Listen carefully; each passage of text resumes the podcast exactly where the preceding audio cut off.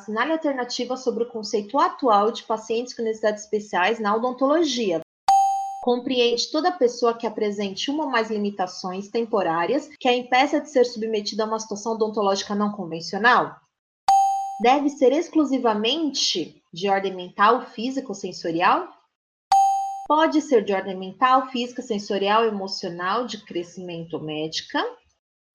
São causadas exclusivamente por doenças hereditárias e alterações congênitas. Compreende toda pessoa que tem impedimento de curto prazo de natureza física que dificulte o atendimento odontológico. Cuidado, pessoal, com palavras como sempre, nunca, exclusivamente, tá? Veja com bastante atenção essas alternativas que têm essas palavras, porque muitas vezes elas podem ter uma pegadinha, tá? E a correta aqui, letra C. Algumas pessoas colocam a letra A porque esquecem que não necessariamente é temporária. Lembra que nós falamos? Pode ser permanente também, e acaba passando batido aqui a palavra temporária, tá?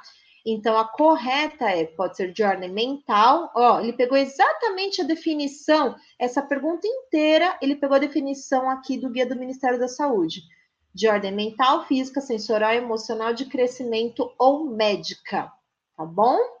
E as outras alternativas, ele pegou justamente esse parágrafo e só alterou algumas palavras que acabam levando a ao conceito errôneo. Curto prazo, não necessariamente, né? Podem ser ao longo de toda a vida, tá? Exclusivamente hereditária e congênita? Não, pode ser adquirida também. Exclusivamente mental, física ou sensorial? Não, nós, temos, nós temos pode ser emocional, de crescimento ou sistêmica também, tá?